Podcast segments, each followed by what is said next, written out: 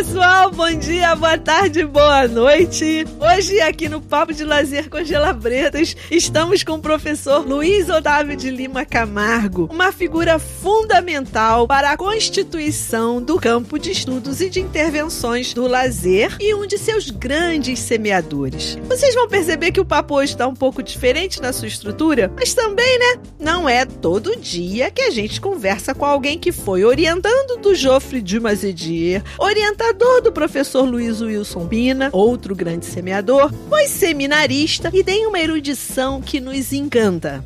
E aí, bora lá no papo?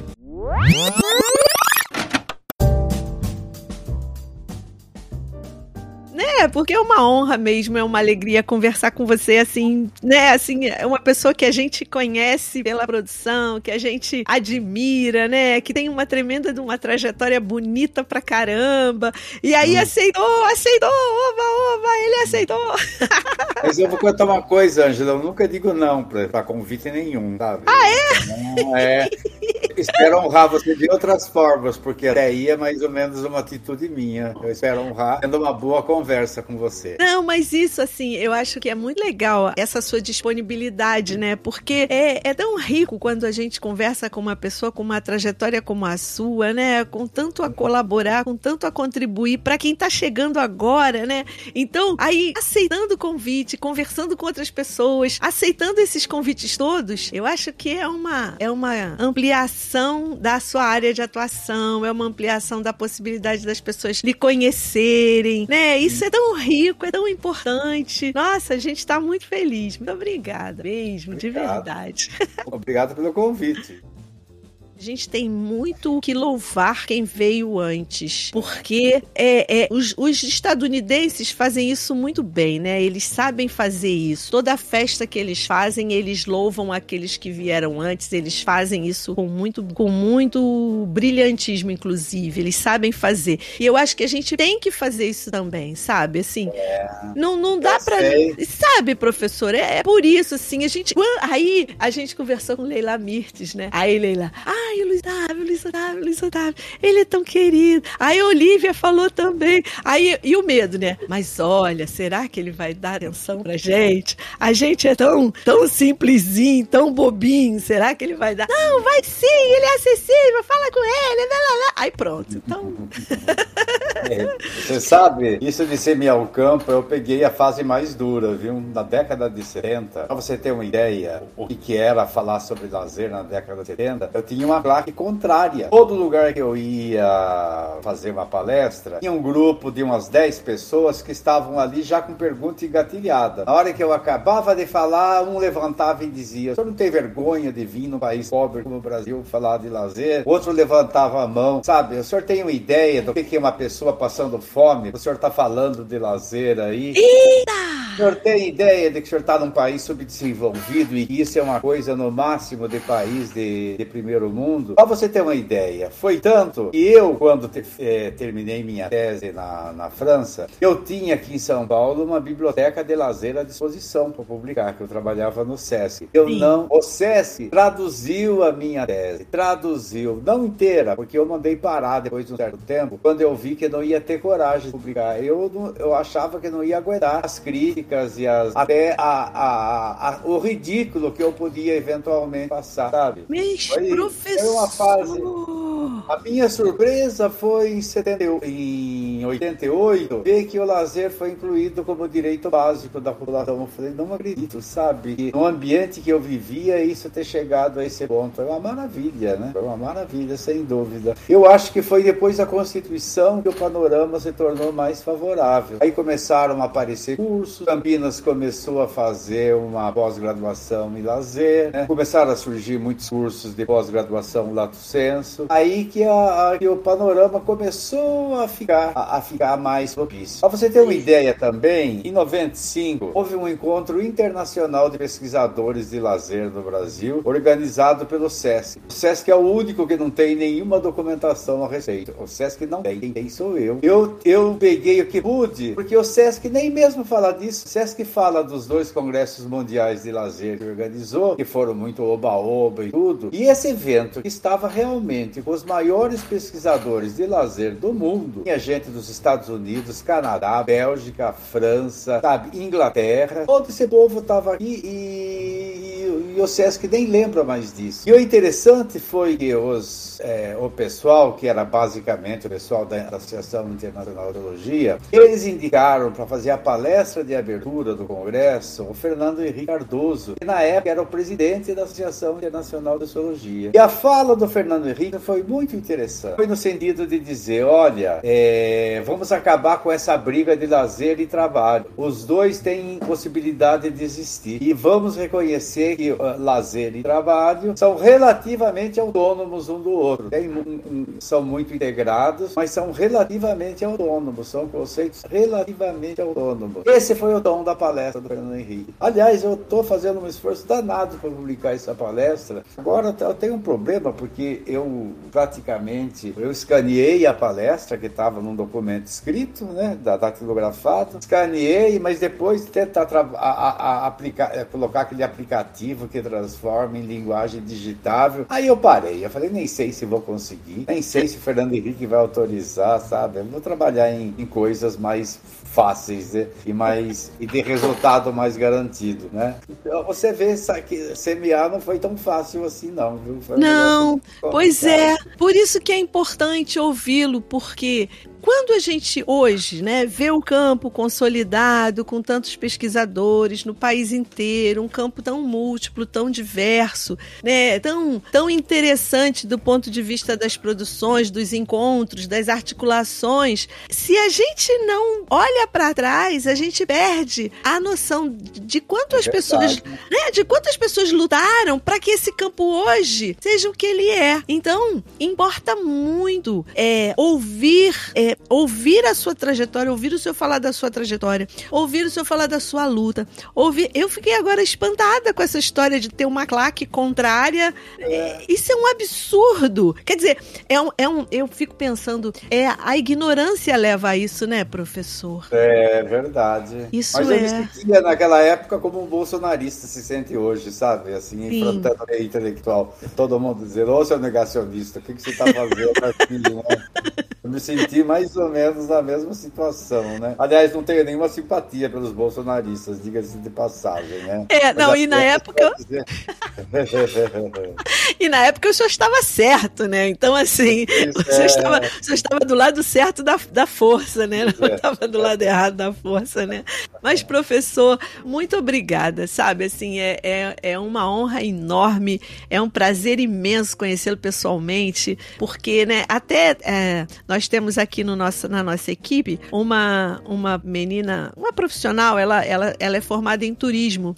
E aí, ela é que manda os e-mails, que organiza o Instagram, as redes sociais, ela é que organiza. E aí, quando eu falei que, que seria o senhor, ela, ai meu Deus, eu estudei, eu estudei hospitalidade com os textos dele. Ela, ela é formada pela Universidade Federal Fluminense. Então ela ficou toda feliz, sabe? Orgulhosa. É. Ai, que legal! É. muito, mas, muito legal.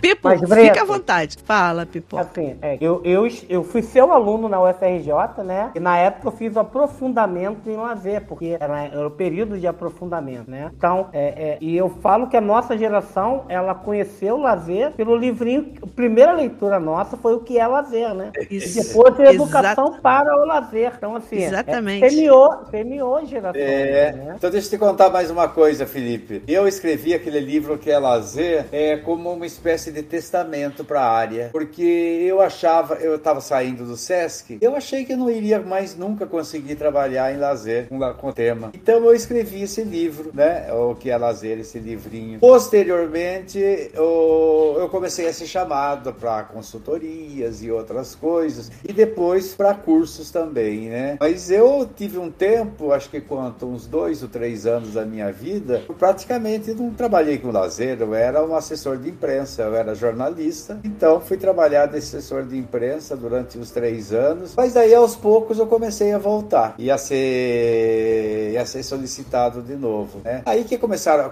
começaram a acontecer os enaréis, começaram a acontecer os eventos ligados a lazer, né? Os cursos de pós-graduação, como eu falei. Eu mesmo organizei um na Escola de Sociologia e Política, que durou uns cinco anos mais ou menos.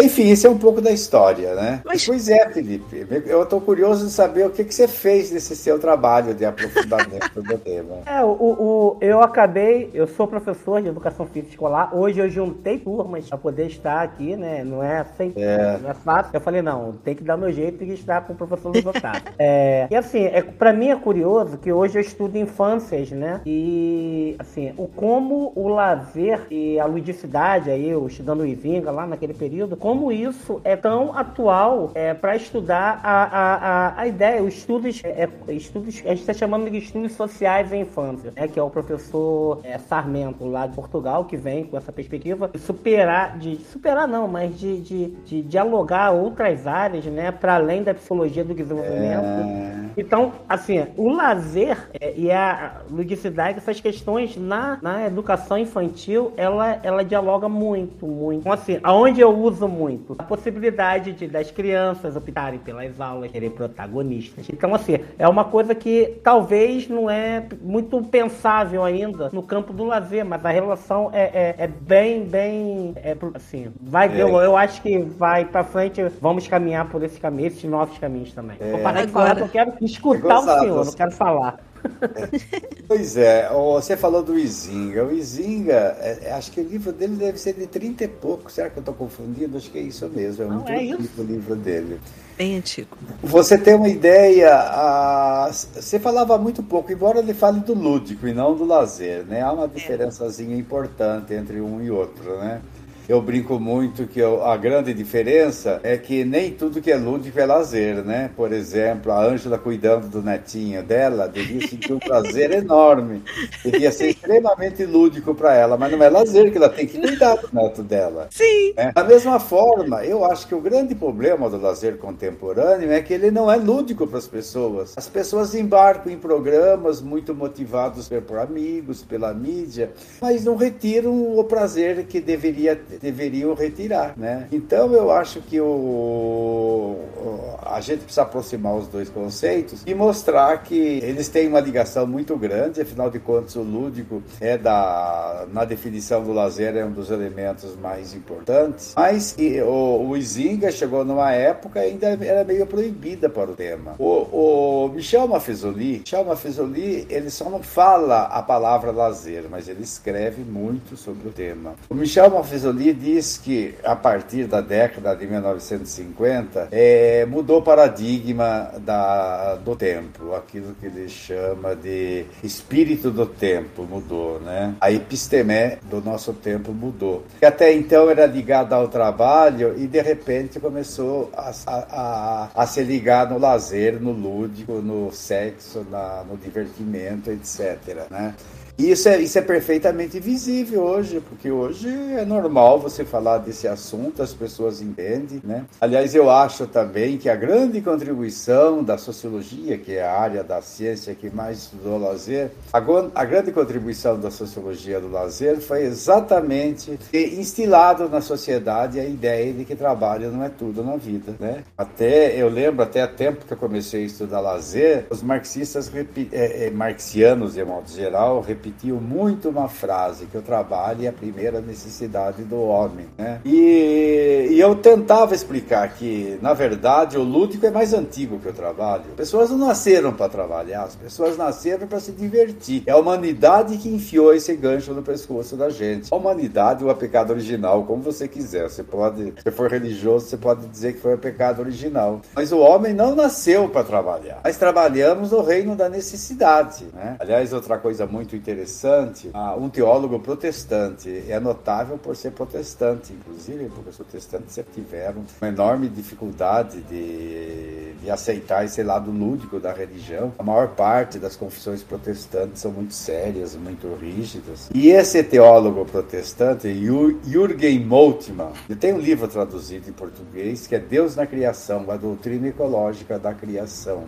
Ele até faz a seguinte pergunta: qual que é a categoria humana? Isso vai ser bom para você, Felipe. Qual a categoria a, a, categoria humana que nos ajuda a entender Deus, a, a noção de divindade? O trabalho não pode ser. O trabalho é o reino da necessidade e Deus, por definição, não tem necessidade. Também você não pode dizer que Deus criou o mundo porque estava entediado lá no, no espaço sideral, né? Você não pode dizer. O tédio não é uma categoria aplicável a Deus. Para ele, a única única categoria humana aplicável a Deus é o lúdico.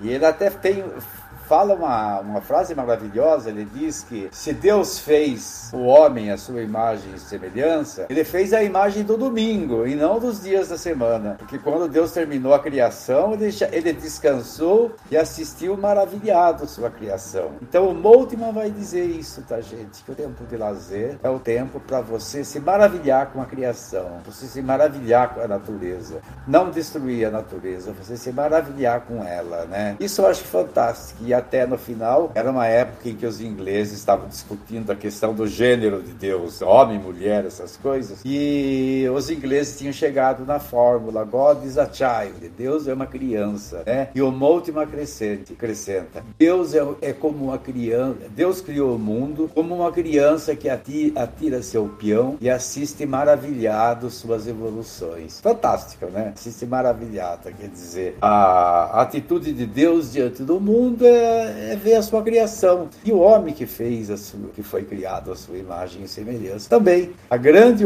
a, a grande missão dele na vida é se maravilhar com essa criação do mundo e com tudo que o mundo nos proporciona. Nada de trabalho, sabe? Não tem nada a ver com trabalho.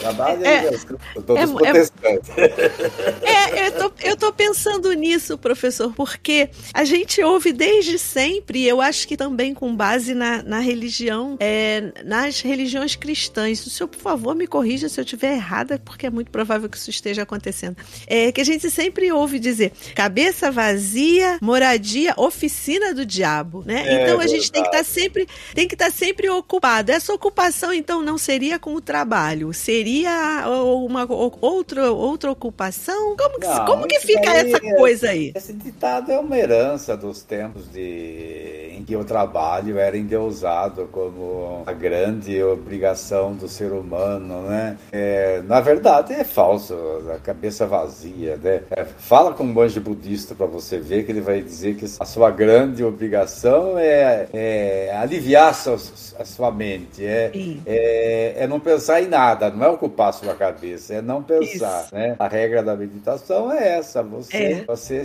você se conectar com o nada, né? A, a, a consciência transcendental é aquela onde não há pensamento, né? Então, quer dizer, é um provérbio que para lá de ultrapassado que nos remete a um tempo em que todo mundo achava que trabalhar era o único destino do homem, né? É, eu fui, eu fui, eu fui criada ouvindo, eu fui criada ouvindo muitos provérbios, né? Esse era um deles, assim, a minha, minha avó, minha mãe, meu pai, eles usavam muito provér muitos provérbios, era muito interessante. E, e era, olha, cabeça vazia. Presta atenção. Mas ao mesmo tempo, havia uma grande liberdade é, para, as, brincadeiras, para, as caixas de brincadeiras, né? Para, brincadeira, para o lúdico, para o prazer. A minha família é uma família muito festeira, muito é. ligada, ligada no samba, no carnaval. Então, essa é coisa você, de, né? de brincar. Eu vi sua foto, não. Sim. Eu vi sua foto, de carnavalesca. Sim! Então, a gente é, tinha essa coisa do trabalho, né? Mesmo a, eu, muito isso que o senhor falou da, da, sobrevi, da necessidade da sobrevivência, porque a origem da família é muito humilde, né?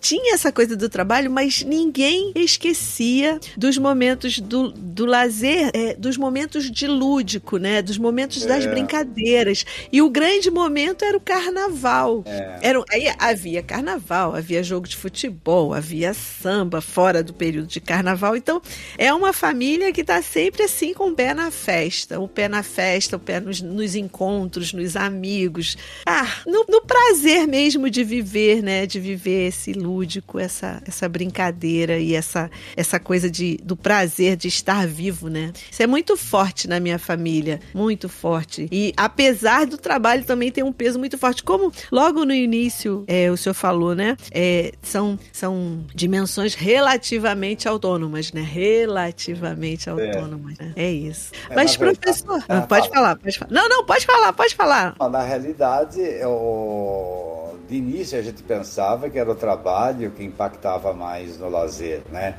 Afinal de contas, o lazer depende de quanto a pessoa ganha, de quanto tempo livre ela tem, sabe? Da posição que ela ocupa, às vezes, numa empresa. Mas, posteriormente, você percebeu que o contrário é mais importante, que é o lazer que tem influência no trabalho. Você vê, por exemplo, que eu suponho que isso aí no Rio deva ser um problema, porque, é, digamos assim, essa natureza esplendorosa, essa luminosidade que a, que a cidade tem, essa essa beleza que a cidade tem, ela encoraja para o lazer, não para o trabalho, né? É, você veja que na geografia existe uma grande discussão qual que é o impacto do clima no gosto por trabalhar, né? E a grande e não se aceita muito essa relação entre clima quente e gosto por, pelo lazer, tomando o exemplo da Califórnia, que é um clima muito muito parecido com, com aqui no Brasil e onde as pessoas trabalham e trabalham muito, né?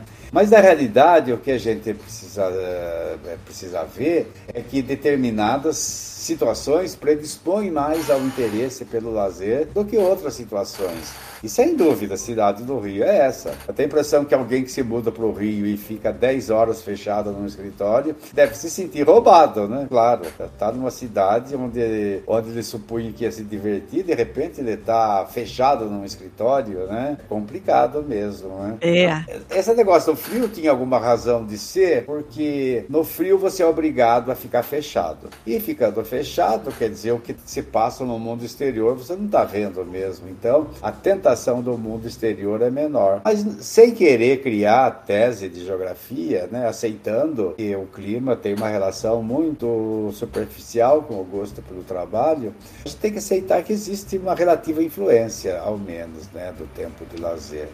Agora, sobre o trabalho, o importante é o seguinte, né? Que, é, são os valores de trabalho que o, o, os valores do lazer que invadiram o trabalho e não o contrário. Você vê um escritório da Google hoje, você vai perceber que é um escritório, é um, uma, é, não é muito diferente de um parque temático. É bem verdade que são poucas empresas que têm a, aquela organização interna, aquela liberalidade para trabalhar na hora que o indivíduo está disposto mas seja como for, né, a, seja como for as outras empresas, sempre tem isso como, como horizonte. E mais do que as empresas, os empregados têm, sabe? Isso daqui não é nenhuma Google, sabe? Quando alguém fala isso do seu escritório de trabalho, não está elogiando a empresa, certamente. Mas isso é o substrato da mudança, né? É o que se passa na cabeça das pessoas. Esse que é um substrato importante, né? Outra coisa que eu queria, Felipe, Felipe, você trabalha com criança, né? Ó, se existe alguma coisa que é lamentável, é como que a criança sai da pré-escola inteiramente baseada no lúdico e vai para uma sala de aula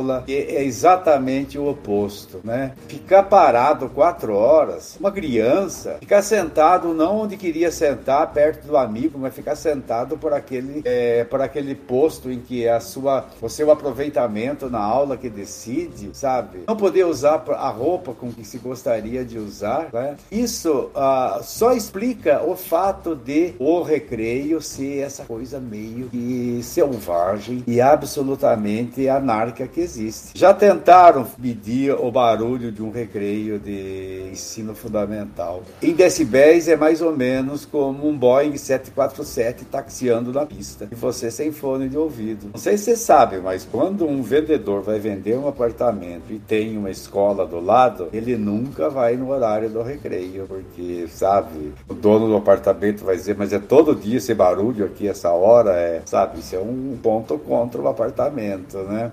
Então é lamentável, sabe? É lamentável que a escola faça essa mudança tão abrupta do ensino, do, do ensino da pré-escola para o ensino fundamental. né? Se nós tivéssemos uma escola de tempo integral, seria um professor de educação física, seria quatro, cinco, mais quatro, cinco professores de educação musical, mais uns tantos assim, que tornaria a escola um pouco mais agradável do que é hoje, né? Bernard Charlot, um sociólogo francês que hoje está, por sinal, está em Sergipe, ele é esperto, né? Saiu da França, veio para Sergipe, se casado com uma bela sergipana e está muito feliz lá. Mas ele foi o, o, o, primeiro sociólogo, eu acho, que estudou, que estudou a escola do ponto de vista do aluno, e não do ponto de vista do poder constituído. A pergunta dele é a seguinte: o que, que os alunos aprendem? Não o que se ensina. O que se ensina entra por aqui sai por aqui, na maior parte das vezes. O que as pessoas estudam para o vestibular mostra isso. Entra por aqui, um, um, ano depois já não sabe mais o que é revolução industrial, um ano depois de fazer o, o vestibular, né? E o Bernardo Charlot dizia o seguinte né, que esse conceito de fracasso escolar é falso, né? Porque só 25, olha bem essa estatística dele, hein? Só um quarto das crianças são adaptáveis à escola, né?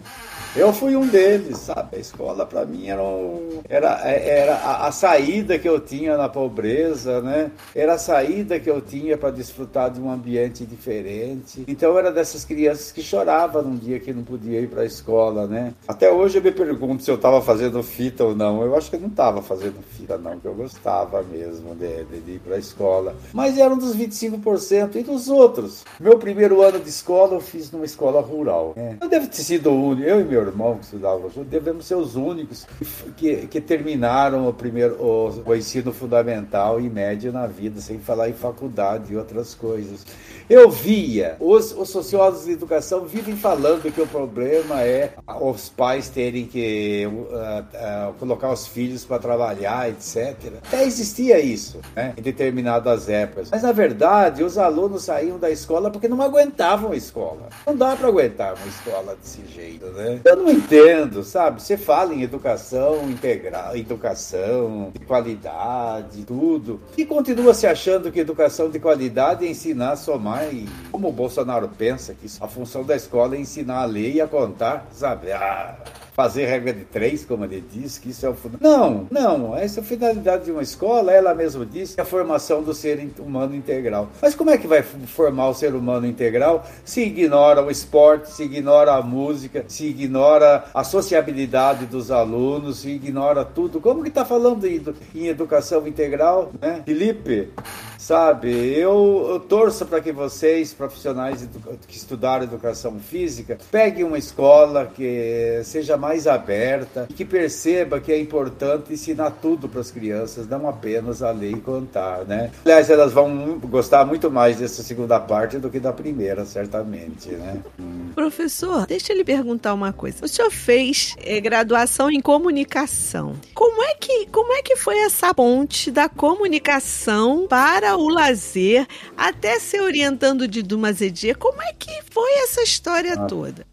Não houve ponte. Eu trabalhava no Banco do Brasil. Ah. Quem trabalha, eu trabalhava no Banco do Brasil numa época em que só homem trabalhava, só homem trabalhava dentro do banco. E além de tudo, eu trabalhava aqui quando eu vim para São Paulo. Quando eu estava no Mato Grosso, eu trabalhava no cadastro, era uma beleza, tinha contato com todo mundo. Aqui em São Paulo, fui trabalhar na cobrança, na retaguarda. Então eu passava o dia inteiro no banco e praticamente só no meio de homens, né? Eu não aguentava, eu percebia que eu não nascia nasci para ser para ser bancário, as contas que eu fazia sempre davam aquele erro de, de nove, sabe? É, quanto foi o erro? É, é nove vezes alguma coisa sempre. Quer dizer, inverteu, inverteu um, um número, em vez de 8,47, 74 que eu escrevia. Pode ver que dá um múltiplo de nove, né? Então eu queria sair na marra. Aí fazer comunicação, ser jornalista, era meio que o oposto do, do, do, bancário, né? Um trabalho agradável. Aí eu entrei na ECA. O que ocorre é que no segundo ano que eu estava na ECA, houve um concurso no SESC e eu, sem saber direito do que se tratava, fui lá, passei, né? de repente tive um aumento enorme de salário, sabe? Passei para outro patamar de, de vida profissional. Um trabalho muito gostoso que era organizado organizar atividades de lazer no interior de São Paulo, em cidades do interior. Em grupos de três, nós tínhamos uma perua carregada de material, desde projetor de cinema, projetor de slides, até até rede de, futebol de salão, de vôlei, essas coisas todas. Aí eu, eu acabei terminando o curso meio que por osmose, para ter uma graduação. Na verdade, o SESC nem exigia isso na época, eu fui terminar. Só que eu entrei no SESC em 70, aí mais ou menos por 72, 73, eu comecei a ficar preocupado com a seguinte questão que todo que os pedagogos e os assistentes sociais achavam que o, que o trabalho que a gente fazia era uma perfumaria. Ah, vocês vão no interior, organizam algumas atividades e não sobra nada lá. O trabalho de vocês é pura festejo, pura festa, não tem, não tem nada de sério no trabalho.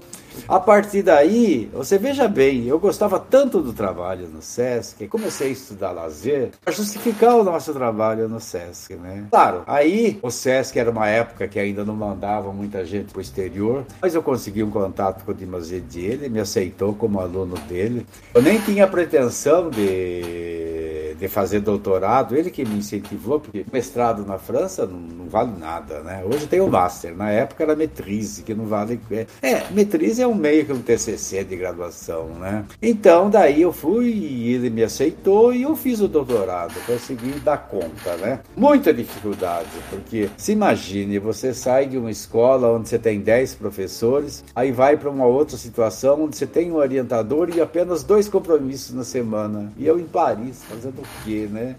Ah, você tem que ler. Gente, ler é muito mais complicado do que a gente imagina, sabe? As regras do método sociológico do Durkheim, sabe? Aquilo parecia para mim meio que, sabe, uma prosa é, difícil, uma coisa fechada, né? Eu não sabia ainda, foi o Dimas Edia que me ensinou a ler, né? Que ler para ciência não tem nada a ver com literatura. Ler em ciência é você tentar pescar na produção existente aquilo que interessa para você. Você não tem que ler um livro do começo ao fim. Até hoje eu brigo com um aluno. Você está lendo tal livro? Sim, professor, estou na página 50. Pois perdeu tempo. Você tinha que ter gastado duas horas no máximo com esse livro e não três dias como você está lendo, né?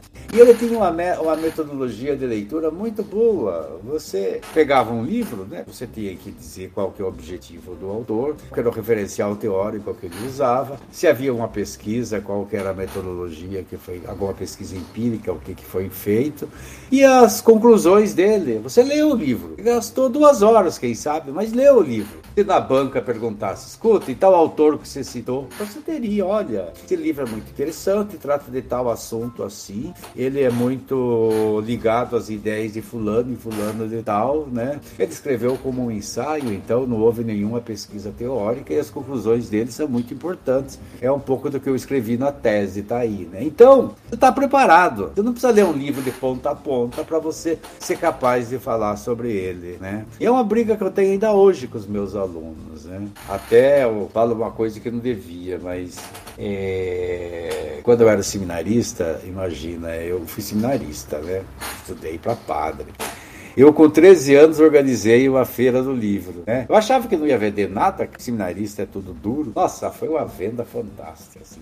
Aí passou, que era meu diretor espiritual, que futuramente foi reitor da Universidade de Sorocaba, onde eu fui trabalhar com ele. Ele olhou os livros e falou: Olha, não se esqueça do seguinte: quem quer ler um livro, toma emprestado. Quem não quer ler, compra. Eu falei. Só não posso pôr isso como lema da minha feira do livro, porque senão ninguém vai comprar nada, né? Mas enfim, até hoje eu acho, aluno, ah, fulano de tal, ah, professor, eu comprei o livro dele. Ah, esse já leu? Não, professor, mas eu vou ler, então. Não, você não vai ler. Se você comprou, já sei que você não vai ler, porque vai estar sempre ali. Se você quisesse ler mesmo, você ia na biblioteca, pegava emprestado para ter que devolver depois de 10 dias, aí você leria, faria o que é importante, né? Essa é uma boa, uma boa é. lógica, pessoal. Não. Eu tenho um monte de livro aqui que, é, que tá, eles estão na fila, assim. Então eu vou lendo devagar, mas eu tento ler. E tem aqueles que eu olho e falo, um dia eu vou ler. Até hoje esse dia não chegou, mas tem razão. Eu comprei mas, olha, tá ali, olhando para ele. É, mas se é leitura acadêmica, sabe? É, eu falei duas horas, mas o Dimas Edi, quando ele dava o curso pra gente, ele deu um curso aqui no Brasil, inclusive, pra gente, de autoformação pela leitura. Eu lembro, ele pegou aquele livro, a da madrinha, como que é a festa da madrinha? Esqueço agora, eu esqueço tudo. Mas eu sei que em português, ele é francês. A gente tinha duas horas para ler o livro e fazer uma resenha. Ele, com a mão esquerda, ia folheando o livro, com a mão direita fazendo nota. Em uma hora, ele entregou uma resenha, dava mais ou menos umas duas páginas, né? E segundo o objetivo dele, mais claro que o livro. Mais claro que o livro mesmo, onde estava tudo ali, dois livros, né? É, eu mesmo, eu, eu às vezes, eu eu me escandalizo a bibliotecária, porque eu vou, peço três livros, né? E já deixo pedido para mais três. A três é que eu posso levar, levo para a mesa. Depois de 40 minutos eu vou lá, entrego os três, pego mais três. Ela fala: Você já leu? Já, já li sim. Se quiser, pode perguntar o que você quiser, que eu já li, né? Professor, assim eu vou ficar muito, mas com muita inveja, porque eu fico ali remoendo, indo, voltando, não, voltando e indo. Ah, meu pai, tem que me ensinar, professor produção intelectual é enorme, sabe? Até a metade do século XIX, você podia ter a pretensão de ler tudo que existia, sabe? Era muito grego, muito romano, muito, muito teólogo, alguns filósofos, mas qualquer pessoa muito estudiosa poderia ler tudo que existia disponível no mundo. Hoje é impossível. Hoje é impossível. Você tem que e, e é, é, você tem que valorizar muito essas, é, esses estudos de análise bibliográfica de um tema tema, né, onde alguém faz a, o, o, que se chama de o estado da arte de um tema para dizer tudo que foi publicado. Eu, quando pego, eu uso isso, isso substitui quase tudo. Você não vai correr atrás de tudo outra vez para quê? Claro que a exceção são os grandes autores, né? São os grandes autores. Há livro que é de cabeceira. Livro de cabeceira você lê de ponta a ponta e não é uma vez, você lê várias vezes. Bachelar, por exemplo, a formação do espírito científico, sei páginas e páginas assim. Eu acho que sei quase decora algumas coisas, né? É, é, quase decora. É. Mas normalmente são leituras rápidas mesmo, né? Você aproveita o que um autor diz. Né? Outra coisa, esse treino que você faz na universidade para você fazer um resumo de uma tese, resumo de uma dissertação, resumo de um artigo, é importantíssimo. A maior parte das pessoas só vai ler aquilo e não precisa ler mais do que isso também, né? Não precisa ler mais do que isso. Claro, o autor falou um dado lá importante, aí você vai lá adiante para ver, para ter mais informações sobre aquilo. Mas é o texto do autor que te diz para onde você ir, não o contrário. Caso contrário, é isso. E por isso que é importante saber fazer bem resumo, né? Bom resumo é colocar a questão, o problema, o objetivo, sabe? A, qual os referenciais teóricos importantes qual o método que vai ser usado na pesquisa, o que foi usado na pesquisa e os resultados. Se não tem, se ainda é um projeto de pesquisa, quais são as hipóteses, né? Pronto, 20 linhas, sabe? 20 linhas é suficiente para resumir 200, 2 mil páginas, sabe? Então, eu acho que é isso que a gente tem que perseguir na universidade, uma certa agilidade na produção e no consumo de leitura, né? Mas dia tinha uma tinha uma regra que era a seguinte: a cada 100 páginas que você lê, você tem que escrever seis. Polícia, eu nunca consegui nem de longe essa essa essa cifra. Mas uma coisa eu faço, eu sempre escrevo alguma coisa sobre o livro, algumas, pelo menos um resuminho assim, sempre eu faço alguma coisa que seja útil para mim, né? Aí eu não passo batido, se eu leio eu aproveito mesmo, né? Mas eu acho que é alguma coisa que é muito importante de ensinar na verdade, como resumir seu pensamento, porque ninguém vai ter tempo de ler. Tese de doutorado, minha gente. Me dá uma pena, porque o aluno passa quatro anos para escrever uma tese de doutorado. No final, ele lê. Orienta orientador, quem sabe, leia tudo. E mais ninguém, sabe? De vez em quando na banca aparece um cheio de observações, como que leu todas as faixas. Eu me dá uma preguiça enorme, porque eu jamais vou fazer isso, né? Vou fazer. Eu tento fazer essa leitura que eu aprendi a fazer e ela é mais do que suficiente para eu ajudar o aluno a analisar o trabalho e tudo, né? Ninguém entende isso, né? Que é, eu pego uma tese de doutorado e depois, duas horas antes da coisa eu vejo e me preparo para fazer arguição, se for o caso, né? É possível, sabe? E a gente tem que ter esses esquemas de produção mais rápida na universidade, porque senão você não dá conta do volume de produção que existe, né? Bom, não Deus, tô, até parece que eu estou me bacaneando aqui, esquece. Ah, não, que uma, nada, professor. E uma habilidade que eu adquiri e todo mundo pode adquirir também, não tem nada de novidade. Não, e, e assim, eu, eu, eu, eu sou muito ansiosa, né? Então, eu fico sempre querendo lembrar do que eu li, eu quero lembrar de tudo, eu quero saber tudo, eu quero ler tudo. Então, eu, eu se eu é um exercício isso, assim, eu estou tentando me colocar nesse, nessa posição que o senhor acabou de trazer, né? Como é que eu vou me sentir depois de ter lido assim? E, e o que eu não li? O que que fiquei, o que que ficou para trás? O que que eu deixei de saber? O que? Porque tem a coisa de querer saber tudo. Isso é uma é. outra maluquice, né? De querer saber tudo, que é uma maluquice. O senhor acabou de dizer, não, se, não é possível saber tudo nessa altura do campeonato, né? Ah. Mas eu fico, eu fico nessa ansiedade. E olha que eu leio bastante, eu leio bastante. Eu gosto muito de ler. Eu, é, um, é um grande prazer a leitura para mim. Mas, professor, deixa eu lhe perguntar uma coisa. Quando o senhor, o senhor foi para o SESC e foi lá ser orientando do, de uma ZD, de uma ZD veio ao Brasil algumas vezes, parece que ele gostava bastante do Brasil, né? É, ele, é o SESC o contratou como consultor na época. Então, ele vinha muito mesmo. Chegou a vir duas vezes por ano aqui no Brasil. Ah, que beleza. E aí, o senhor continuou no SESC e como é que, e onde é que entra a discussão sobre hospitalidade? Turismo. Onde é que entra isso? Porque é, é, o senhor pegou um outro. Porque o senhor falou, ia para o interior. Eu acho que ia junto com o Bramante, né? Esse povo Bramante, Bramante Marcelino, também, né? É. Essas caravanas é, de lazer, vamos chamar assim, né? De, é. de lazer. Isso lá nos, nos primeiros tempos, isso é muito interessante, são, são ações muito interessantes.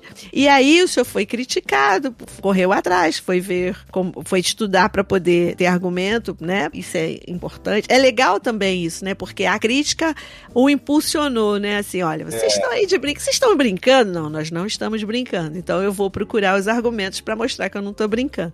E aí, quando o senhor volta, é... onde é que entra o turismo? Onde é que entra a hotelaria? Onde é que entra a hospitalidade? Como é que é essa história toda? Bom, eu, quando estava na França, tive contato com os primeiros sociólogos sociólogos do lazer que começavam a estudar o turismo. Né? O que é importante a gente notar que o turismo é uma atividade empresarial tal como foi concebida. E ela só passou a ter alguma importância com o avião no pós-segunda guerra mundial. Aí sim as pessoas começaram a estudar, eu tive um primeiro contato com o turismo. Né?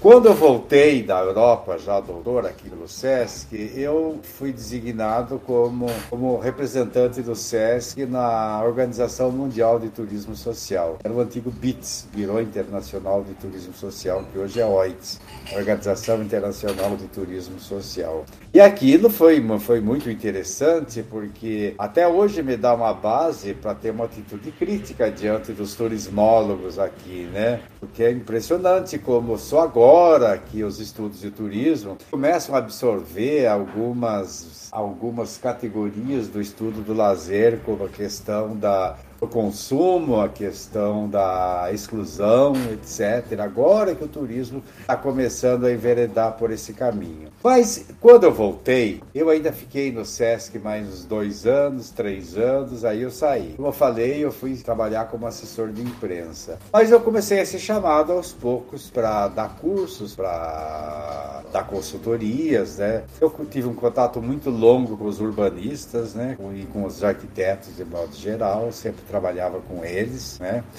Tive oportunidade de fazer algumas coisas interessantes, como por exemplo o programa do Parque Vila Lobos aqui em São Paulo, eu e uma ex-colega meu, finado já do SESC, é, que nós fizemos. Nada foi obedecido, mas enfim, tá lá, a sugestão foi feita. Agora, o, eu, eu comecei ser chamado para o estudo e foi uma época em que o estudo do turismo começou a a virar uma, uma febre. Todo lugar abria escola de turismo. E lá em Sorocaba, onde estava o meu antigo diretor espiritual, que era o reitor, me convidou para implantar os cursos de turismo e hotelaria. No turismo eu não tinha dificuldade, porque eu tinha um contato razoável com a área. Mas quando chegou a hotelaria, o negócio complicou. Porque eles queriam fazer um curso de bacharelado. Eu falei, mas meu Deus, bacharelado em hotelaria? Sabe, hotelaria é técnica, é administração, é gestão. Aí, eu na época, eu, eu, já não tinha muito mais o que escrever e eu escrevi o seguinte, porque hotel, hospitalidade, eu falei que o curso ia se abrigar dentro das, da, das ciências da hospitalidade. Eu não tinha a menor ideia do que eram as ciências da hospitalidade nessa altura do campeonato, né? Se alguém me perguntasse, eu ia gaguejar o que é a lei da hospitalidade. Mas, é, alguns anos depois, aqui em São Paulo, isso em 2002, a Universidade da Morumbi quis montar um mestrado em turismo e outro em hospitalidade. É o Mário Beni, que me conhecia, que me chamou. Ele pensava em hospitalidade. É, é, eu, quando vim, falei, bom, finalmente eu vou aprender o que é hospitalidade. Mas quando cheguei, eu verifiquei que era hotelaria. Eu falei, mas eu voltei ao, ao zero outra vez, né? Aí eu fui, é, fui ter um contato contato com alguns antropólogos aqui que me sugeriram começar pelo Marcel Moss, sabe? É a teoria da dádiva, porque a hospitalidade é sempre uma dádiva. Então, e o interessante é que esse ensaio sobre a dádiva, os exemplos são quase todos da área de hospitalidade mesmo, é visitar, é receber, né? A primeira, o primeiro verso que ele cita no livro, que é de umas runas vikings ainda, dizia: quem é que recebe que não gosta de ser recebido, né? Começa assim, né? Então, foi interessante e a partir daí a gente começou a estruturar o que, que seria um background para o estudo da hospitalidade e eu era mais entusiasmado, na verdade, né? Tanto assim que já em 2004 eu escrevi um livro sobre hospitalidade e a partir daí comecei a publicar. Né? Meu último artigo é As Leis da Hospitalidade, que está na revista de turismo. Então, quer dizer, eu cheguei no, no, turismo através do lazer, por causa da minha especialidade em lazer. Mas aos poucos eu ajudei o pessoal do turismo a pensar a hospitalidade. Né? Me coloco hoje como um dos autores que falam sobre o assunto. Né? Então, a hospitalidade e lazer, para mim, eu coloco isso no meu lápis são os meus as minhas palavras-chave hoje, né? Uma e outra. Eu já tentei fazer algumas aproximações entre os dois conceitos, mas é sempre, né? Hospitalidade é o contato com o estranho, com o desconhecido. É bem verdade que toda situação de lazer e de turismo hoje, o que mais existe é o contato com o desconhecido, e isso é uma necessidade mesmo hoje, né? Mas é, o que isso tem a ver com o lazer? Né? É, na verdade, são duas áreas do conhecimento que têm alguns pontos de contato, mas não dá para reduzir uma a outra. Assim como não dá para reduzir lazer ao turismo, ou turismo ao lazer também. São, eles têm uma relativa autonomia entre eles também. Né? Vi aqui é, também, o senhor falou no seu Lattes lá é, as palavras-chave, eu, eu anotei aqui.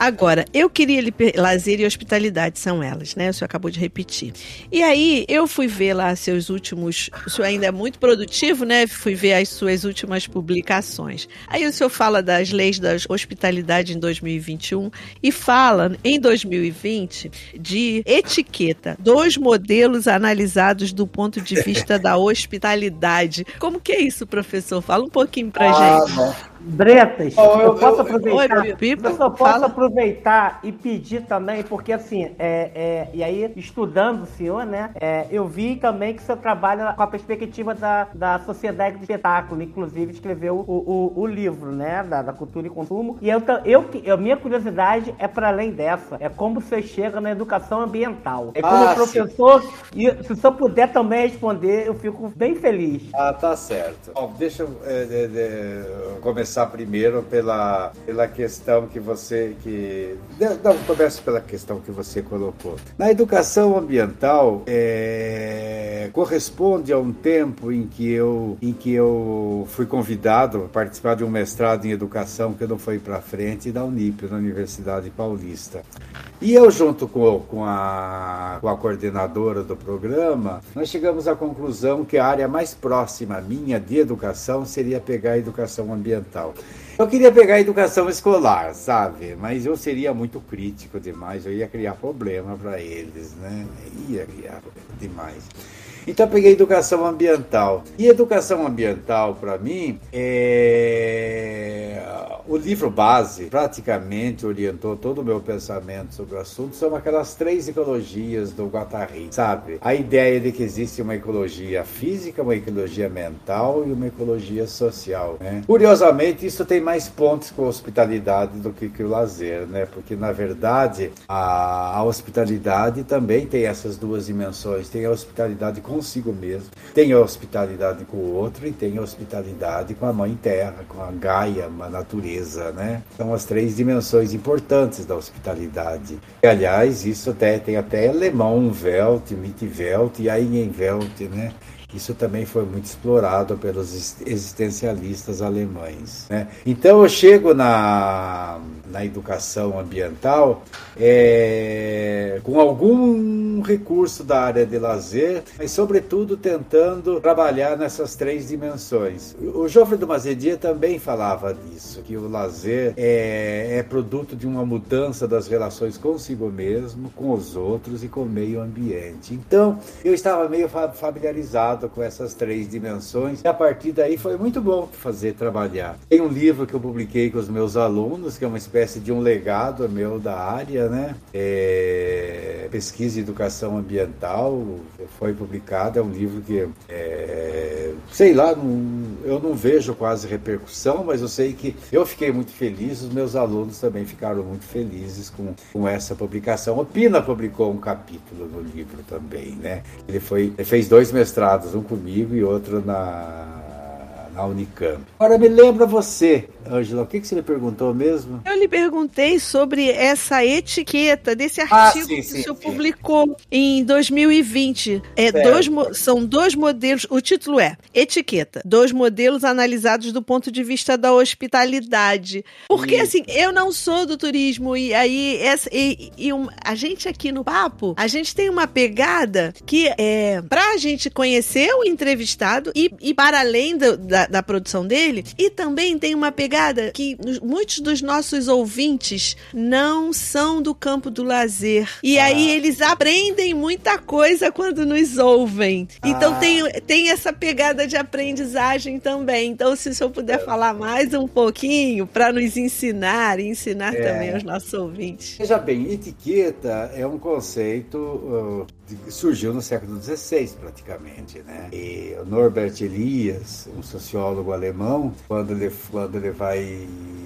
escrever sobre o processo civilizador, ele analisa os, a, a etiqueta é, é, como uma forma de educação das populações rurais que vinham para a cidade. Né? Hum. Um problema que nós sempre tivemos aqui também. A pessoa que vem do campo não tem nenhuma familiaridade com a vida na cidade. Então, etiqueta, no fundo, no fundo, é, é, é ensinar como que se vive na cidade. Né? O grande subproduto da época foi uma modalidade de contato que a gente chama de urbanidade. O que é urbanidade? Urbanidade é você tratar bem as pessoas.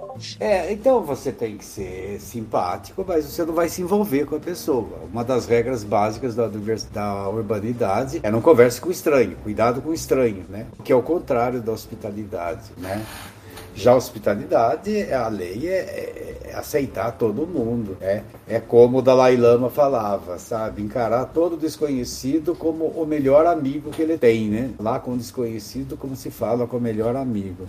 Então eu resolvi pegar dois modelos que são opostos de etiqueta. Um que se aproxima mais do que de uma, uma perversão da etiqueta ao longo do tempo, que é a distinção social, você, através da etiqueta, buscar se distinguir dos outros.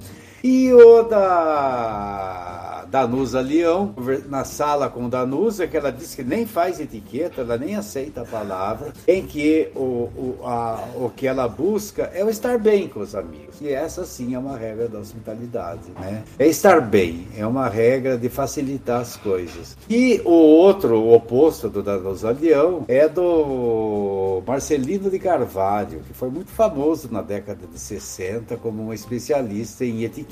Mas que no, nesse livro dele, esnobérrimo, ele quer ensinar os jovens a dar o golpe do baú, sabe? A ser alpinista social. Ele quer ensinar jovens como você tem que fazer para parecer que você é importante, mesmo não sendo. Então tem algumas bizarrices, né? Ele, por exemplo, diz o seguinte: se você vai para uma festa onde está rolando o Moet Chandon, que é aquele champanhe, champanhe. fantástico, milésime, sabe? O mais caro de todos você olha com ar de nojo pro, pro, pro champanhe, engole uma, um, um, uma dose de whisky cowboy e diz: Eu tomava banho nisso quando era bebê.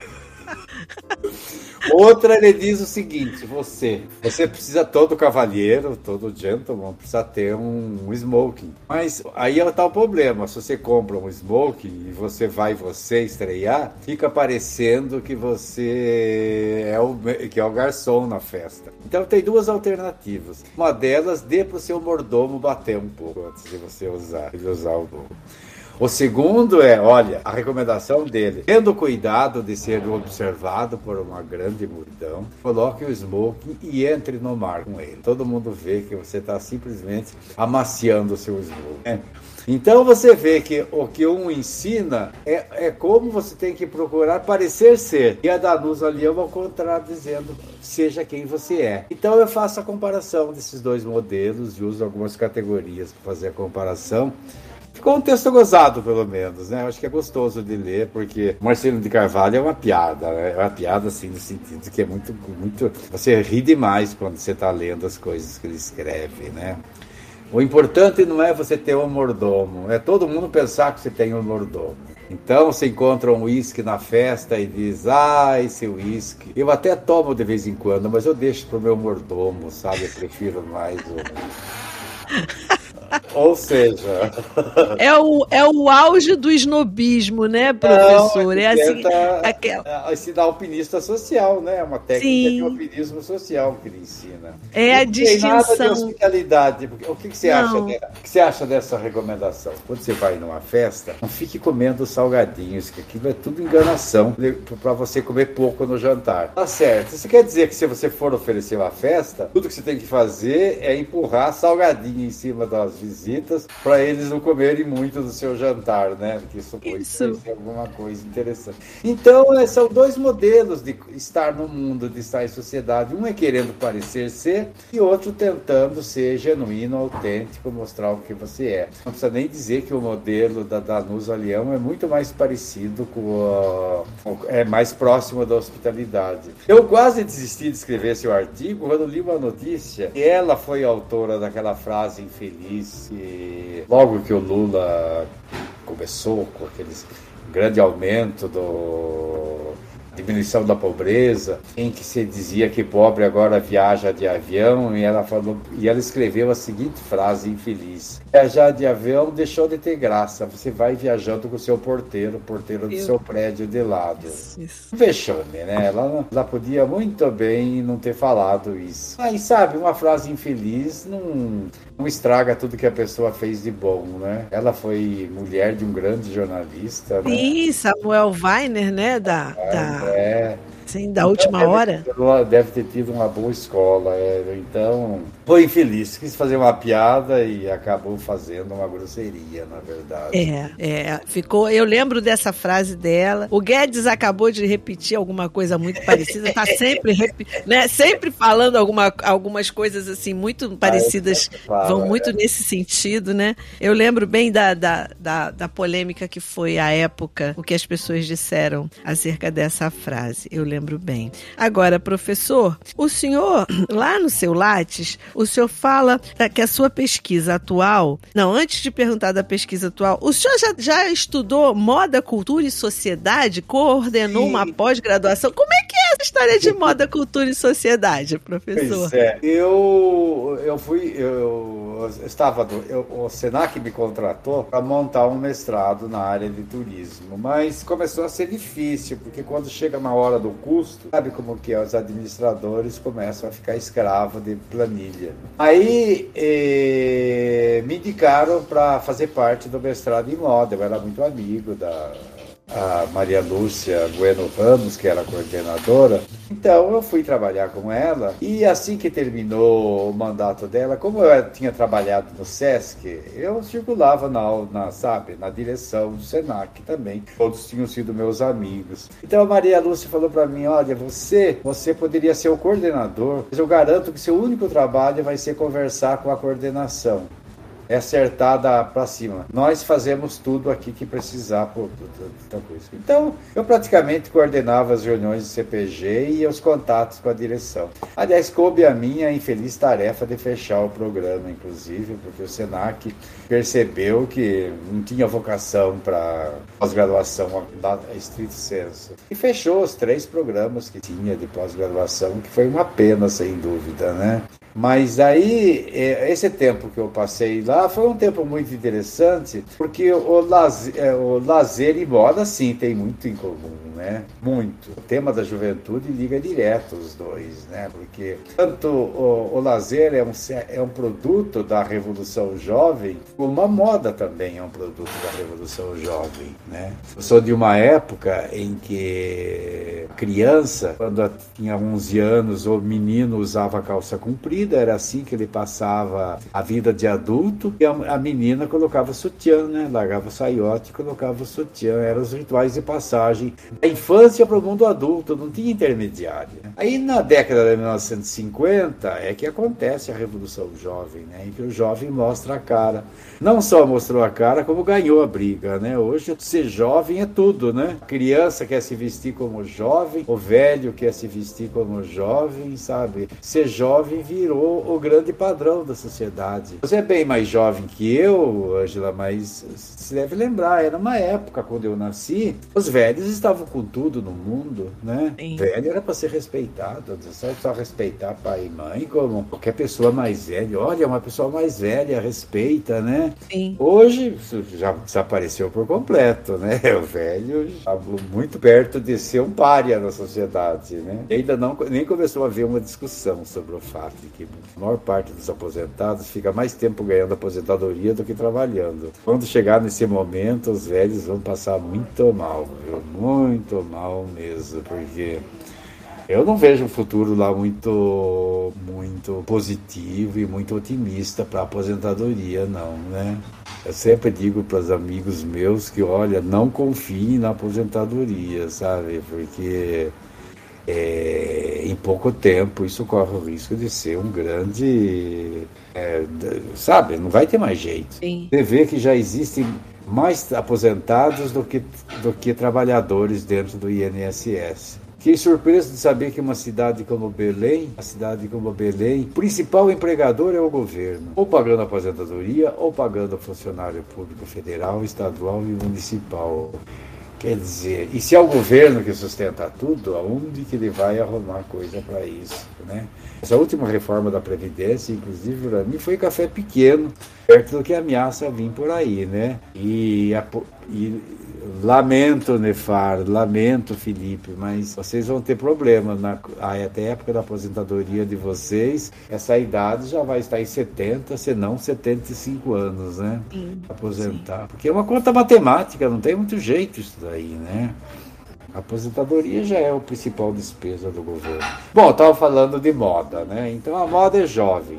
O jovem manda no mundo hoje, né? Não é à toa que o lazer, o lazer também embarcou nessa, né? Porque esse é o grande é a grande aspiração dos jovens e a vida deles de lazer. Aliás, não se, não se comenta quase, mas há duas pesquisas muito interessantes. Uma é da foi feita na década de 90, na, na década de 60 e 90, no Gallup que fez isso, pesquisas internacionais. Na década de 60, 70% dos jovens viam na carreira como principal objetivo de vida. Digamos, a forma como eles iam ganhar respeito da sociedade e iriam se viabilizar.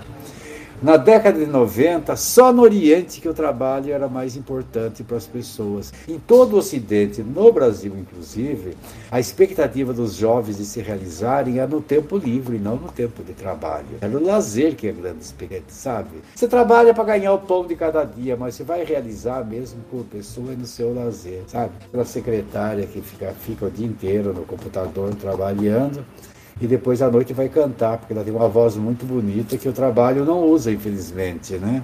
Mas o trabalho aproveita muito pouco da gente, isso que é o triste, né? Então é, é no lazer que a gente, é com o lazer que a gente conta para complementar a necessária expressão da personalidade, mostrar quem você é, o que você gosta, o que você quer fazer. Eu fiquei lá um tempo e voltei para a IMB. Quase na época que fechou o curso lá, eu recebi um convite para voltar para a IMB, a hospitalidade, e eu fiquei até 2019, final de 2019. Aí, né, como velho não manda mais no mundo, e, e, e é sempre quem ganha mais, são os primeiros a ir embora, né? Foi o que aconteceu comigo. Então, hoje eu só tenho vínculo com a USP mesmo, com a pós-graduação da USP, e faço minhas coisas, né? Faço minhas coisas. Então, é, o senhor lá no Lattes diz que a sua pesquisa atual tem relação com os interstícios da hospitalidade. O que ah. seriam os interstícios da hospitalidade, professor? É simples, olha, eu peço para um aluno, por exemplo, para fazer um balanço de todos os contatos com pessoas desconhecidas que ele teve no dia anterior.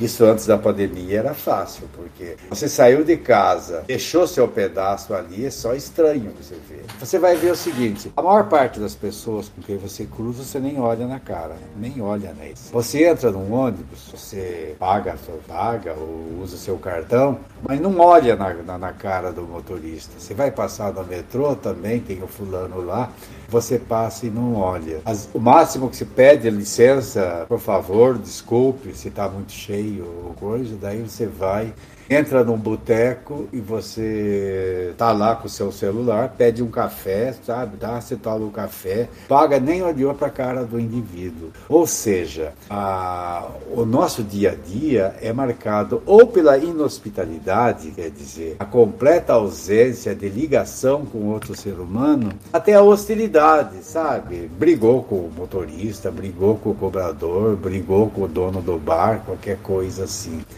A hospitalidade acontece nos interstícios, sabe? Você tá tudo ruim, você vai numa repartição pública, já crente que você vai ter que brigar também. E o funcionário pergunta, qual que é o seu problema, meu amigo? Olha isso e coisa aqui. Olha, isso aqui é fácil de resolver, espera um pouquinho. Eu vou ali no computador. Eu podia te mandar você procurar lá um lugar para imprimir, mas deixa que eu mesmo imprimo para você aqui, tal, tal. Ou tô vendo, você é de São Miguel Arcanjo, né? Nossa, eu tenho uma família que é de lá também, São Miguel Arcanjo. E como que é seu nome? Como que é o nome do funcionário e tudo? De repente quase que uma amizade se forma ali. Esse é o interstício da hospitalidade num dia marcado pela inhospitalidade ou pela hostilidade. É tão importante que quando chega em casa no fim do dia, você diz, não sabe o que, que me aconteceu, um dia terrível. Mas eu fui numa repartição pública e acho que encontrei um anjo, tinha lá um anjo trabalhando, sabe? Só pode ser, porque ele me atendeu como se eu fosse a única pessoa que ele tivesse que atender na vida, né? Um bom tempo cuidando de mim, arrumando, me deu tudo, mas mastigado na mão. Né? Esse é o interstício da hospitalidade.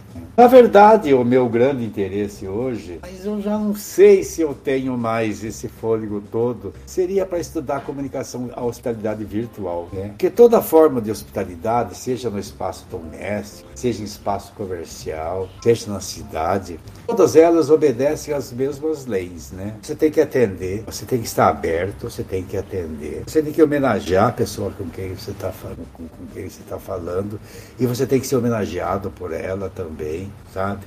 Homenageado quer dizer ser honrado, você tem que ter algum sentimento. Ô meu amigo, tudo bem? O cara para você na rua, opa, tudo bem, o que, que você precisa? Ah, eu estou procurando uma rua tal e tal para ir para tal lugar. Ah, tudo bem, espera um pouquinho, eu estou indo para aquele lado, vamos lá. Você me acompanha, eu te mostro onde que é a rua, né?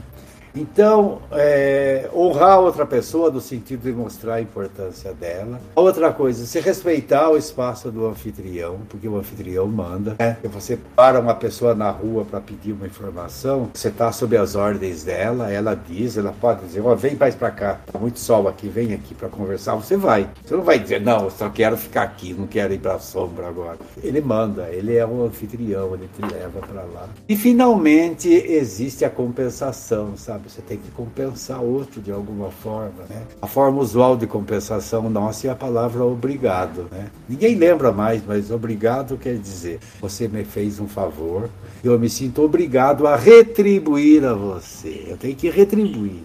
Obrigado quer dizer uma promessa de retribuição. Você encontrar essa pessoa num boteco depois, está tomando um café, ela entra, se oferece um café para ela, opa, quer tomar um aceita um cafezinho aqui, porque você precisa retribuir o favor que ela te fez. É por isso que eu não gosto dessa palavra gratidão. Né? Gratidão é muito vago. Né? Há um estudioso no Brasil, um medievalista. Né? Eu gosto muito dos medievalistas de modo geral, mas esse é de uma erudição suprema. Né? É Jean Louan, é o nome dele, é da educação da USP. Ele é um especialista em São Tomás de Aquino e analisa o, teatro, o, o, Tratado da Gratidão de São Tomás. Ele diz que a gratidão tem três níveis e que as diferentes línguas dão conta de em diferentes momentos dos três níveis. O nível mais geral é você reconhecer que o outro fez um favor para você. Isso corresponde ao thank you do inglês, ao Dankeschön do alemão. São palavras, think é muito é, tanque é muito parecido com think, pensar, e dank com dink também do alemão, que é pensar também. Então, em, inglês, as pessoas sabem apenas registrar que você fez um favor para elas, estou registrando. As demais línguas neolatinas, elas, mais do que isso, elas rendem graças à pessoa que deu, que, que deu o favor. Você é abençoado, alguma coisa assim. Então, tem graças, grazietante do italiano, o amer, merci dos franceses, né? Estou à sua mercê, né? A única língua que desce ao grau mais profundo da gratidão é o português, que diz a palavra obrigado, quer dizer, eu estou obrigado a retribuir em você. É a única palavra que estabelece um vínculo com quem fez a dádiva para você. Você diz para ele, obrigado, eu me sinto obrigado a retribuir a você. Então eu prefiro a palavra obrigado, que eu acho que é mais completa do que gratidão, né? Que lindo isso! É, não, não, é lindo, professor, não podia imaginar. Que legal! Poxa, muito é, obrigada. Na revista Hospitalidade, há dois artigos do Jean Loan. Quando eu era editor, coloquei dois artigos dele. Um que, um que trata das fórmulas normais de, de cortesia que nós temos no dia a dia, e o outro que fala especificamente sobre a gratidão. Né? É, é Jean, Jean Lawande, que é o sobrenome dele. Se você, procura, se você colocar Jean Lawande, revista Hospitalidade, esses dois artigos devem aparecer. Tá, eu tô anotando aqui porque eu vou procurar. O senhor falou de medievalistas, é, eu, eu tô lendo um livro do, do Izinga chamado Outono da Idade Média. Muito interessante também, Olha. que ele vai. É, comprei. É, vale a pena. Então, é, é, é, bem interessante. Ele vai, ele vem discutindo a Idade Média, vem trazendo alguns elementos para a gente pensar que a Idade Média ela não, não é uma decadência, né? Ela é uma mudança que, anun que anuncia um novo. Muito interessante. Eu ainda tô no comecinho, tô bem no comecinho. Vamos ver o que vem por aí. Mas eu tô gostando seminarista, eu como fui seminarista, valorizo muito a Idade Média por um fato que ninguém lembra. Mas o cristianismo atrasou em mil anos o advento do capitalismo, proibindo bancos e proibindo negócios lucrativos. Né? Atrasou em mil anos o capitalismo porque os romanos já eram pré-capitalistas, né? Os romanos, há muita semelhança entre a urbanização romana e a urbanização do mundo atual. Se não fosse o cristianismo, se continuasse aquela mentalidade, é provável que o capitalismo tivesse se consolidado como, como meio de, de produção econômica muito antes do que só aconteceu, na verdade, no século XVIII, que ele venceu a batalha, né? Poderia ter sido muito antes. Né? As pessoas dizem, né, o Wilbur Schramm, que é um economista muito respeitado, ele diz que na Idade Média o atraso se devia ao fato de que a igreja, é, é a igreja detinha 40% de toda a riqueza da Idade Média. Eu falo, mas ainda bem, sabe, que deu pra gente catedral, sabe, grandes obras de museus, sabe, música, né?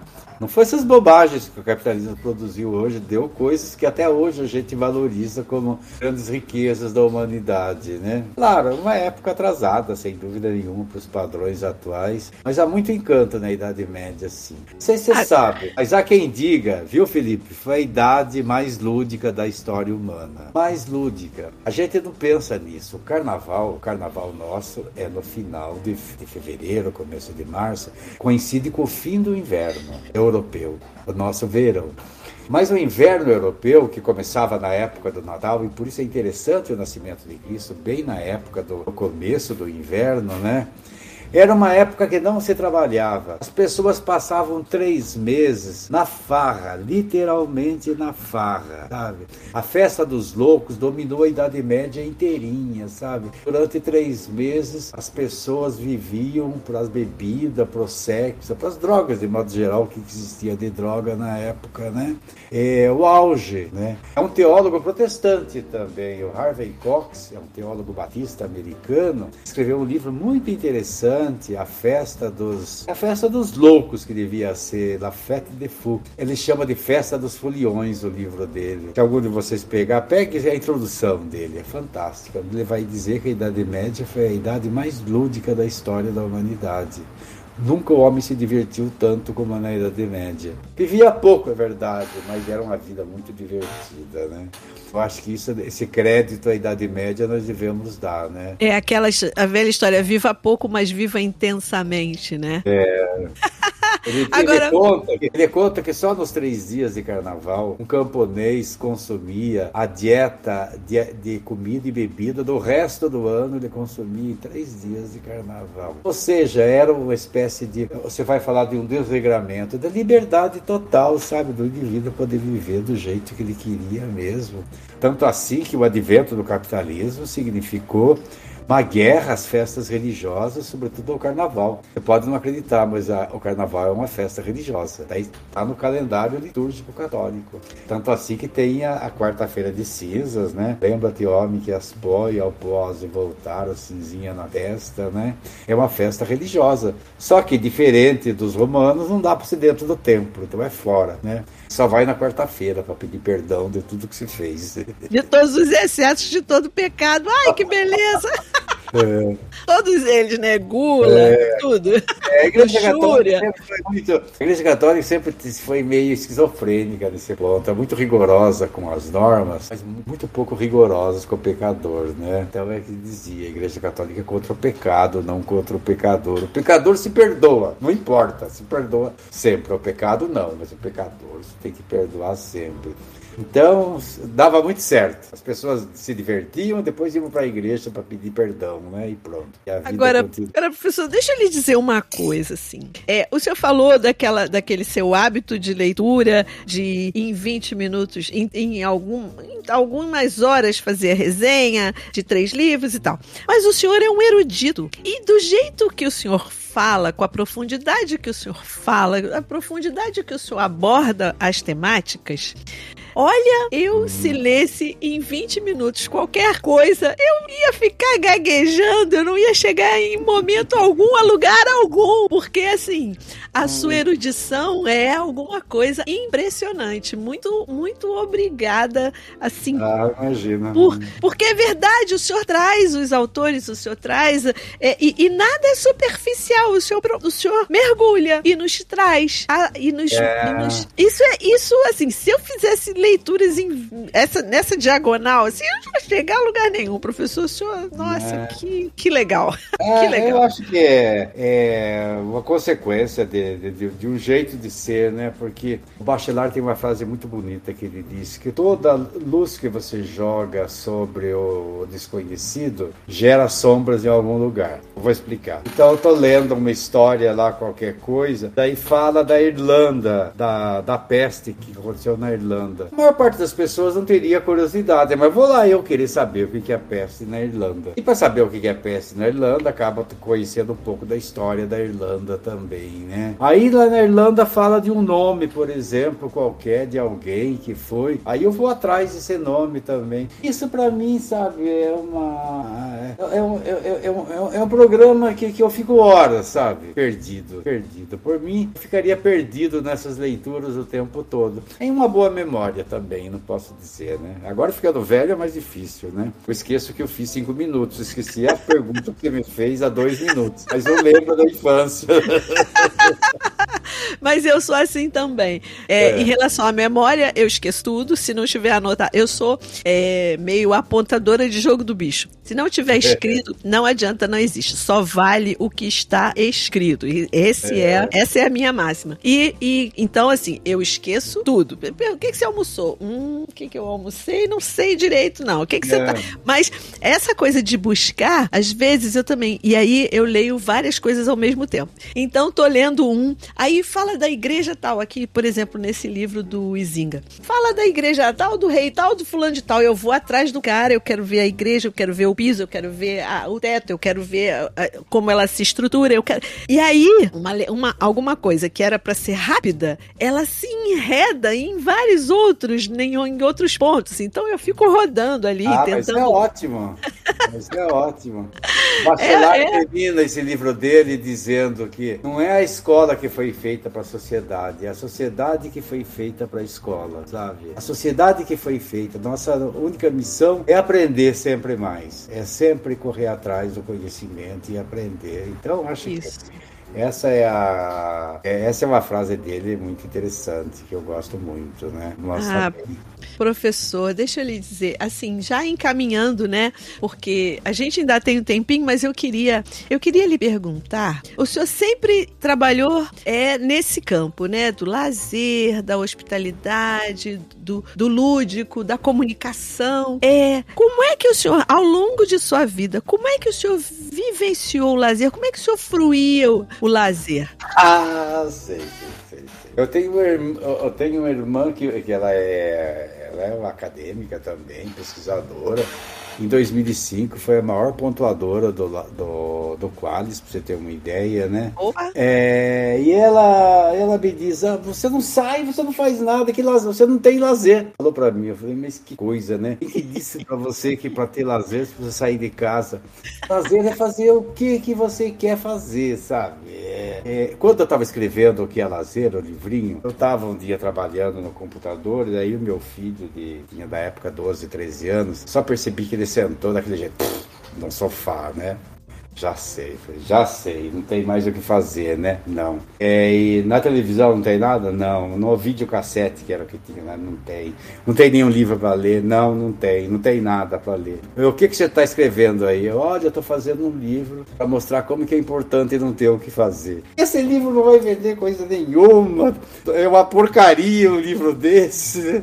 E meu orgulho agora é ver que minha neta, esses dias, eu perguntei para ela o que, que você mais gosta quando você chega em casa. É, é, saber que eu não tenho que fazer nada. Já fiz tudo que precisava fazer. Posso entender.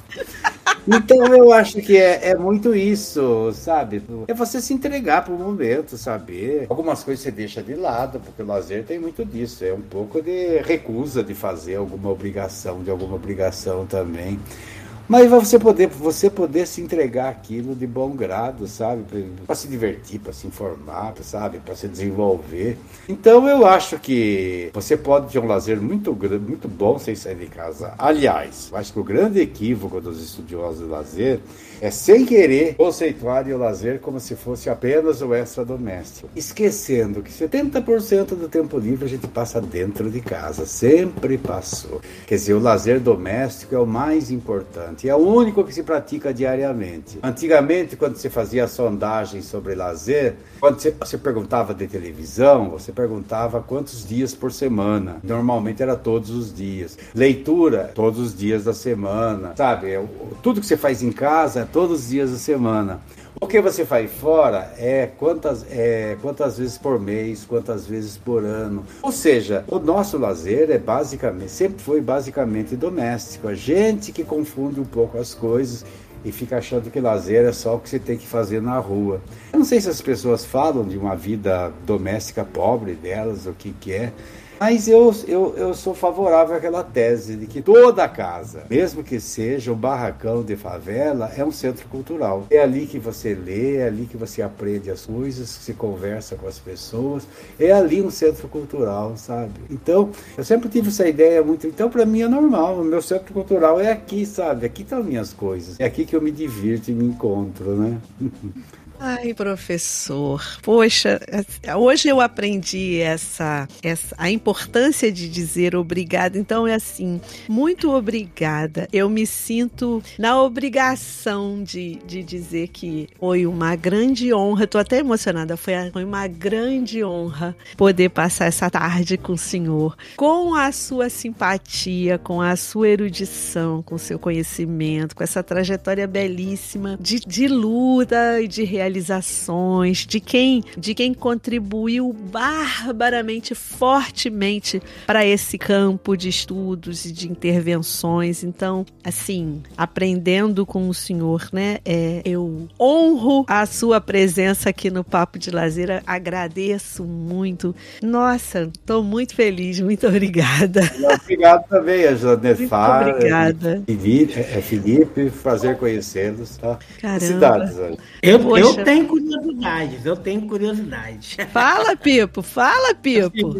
Eu sempre trabalhei com o conceito né, de educar para o lazer, pelo lazer, para um outro autor. E aí o Bramante vem no papo de lazer e fala que a primeira vez que ele escutou é, é esse, esse conceito, né, com o senhor, numa aula do, do Madivier. É. Você poderia falar isso pra gente, assim, para ah, sim. um pouquinho Bom, dessa é, história? É, educar para o lazer é o que eu falei para você que se deveria ser a missão da escola. A escola deveria educar você para desenvolver todas as suas habilidades. Você na educação física faz um pouco isso, mas precisaria de mais gente e mais áreas, né? Agora, educar pelo lazer, educação pelo lazer, é, é, é, é a que eu acho mais interessante e mais profunda, porque é, veja bem, no conceito do Dimazedie de lazer, tem que o, que o, o lazer proporciona descanso, divertimento e desenvolvimento pessoal e social. Ou seja, não importa, sabe, o que, que você vai ler agora? Não, eu vou ver um programa do Silvio Santos agora, não quero ser. Mas o que, que você vai aprender vendo um programa do Silvio Santos? Alguma coisa deve me trazer porque eu estou querendo ouvir. Então, de alguma forma, estou procurando desenvolver minha personalidade vendo. Claro que não é das coisas mais elogiosas como o programa, mas normalmente quando se escolhe algum lazer, se escolhe alguma coisa que vem de encontro a alguma necessidade sua, algum gosto seu, e é sempre uma forma de educação, portanto. Então, é, eu diria que o, o, lazer é a nossa principal forma de educação. Né? Basta dizer o seguinte, que a conversação, e a conversação acontece sobretudo no lazer, é o grande, é o grande meio que a gente tem de, de conhecer as coisas e de conhecer o mundo, né? É gozado quando as pessoas falam de escola, por exemplo, do professor, no dia do professor. Eu tive que queimar minha língua, porque eu queria falar uma coisa totalmente diferente, mais ou menos o que eu vou falar agora, sabe? A maior parte dos professores que eu tive, eu não lembro uma patavina do que eu, do, do que eu passei com eles, sabe? Não lembro. Entrou por aqui, saiu por aqui. Na escola, o professor responde pergunta que você não fez.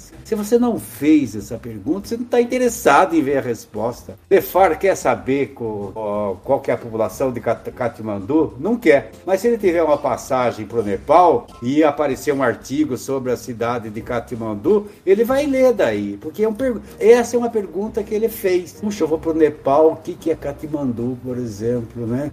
Então, quer dizer, o lazer é uma oportunidade de educação, ele cria centros de interesses onde se aprende. E a educação pelo lazer é um campo de trabalho enorme hoje, que a gente chama de animação sociocultural. Veja bem, a animação sociocultural funciona com sinais trocados em relação à escola. A escola é autoritária. Na animação cultural, você não pode dar ordem. Olha, estou fazendo uma exposição sobre Amazonas, todo mundo é obrigado a vir assistir. Por que, que sou obrigado a ver uma exposição sobre Amazonas?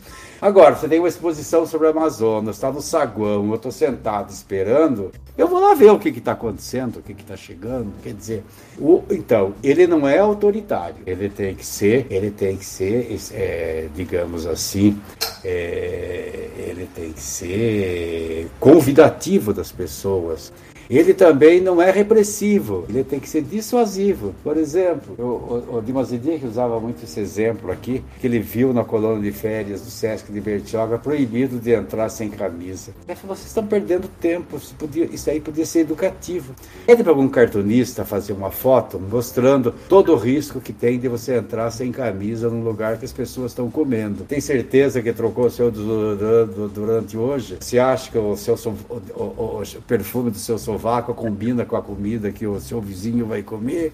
Coisas desse tipo, sabe? Não precisa. Não pise na grama. Ao contrário, sabe? Se todo mundo está passando por ali, faz um caminho por ali para as pessoas passarem logo. Pelo menos passa um caminho só, por exemplo, né? E finalmente, um terceiro detalhe importante da animação sociocultural, que ela não é contra a família, não é contra o trabalho, não é contra a religião, sabe?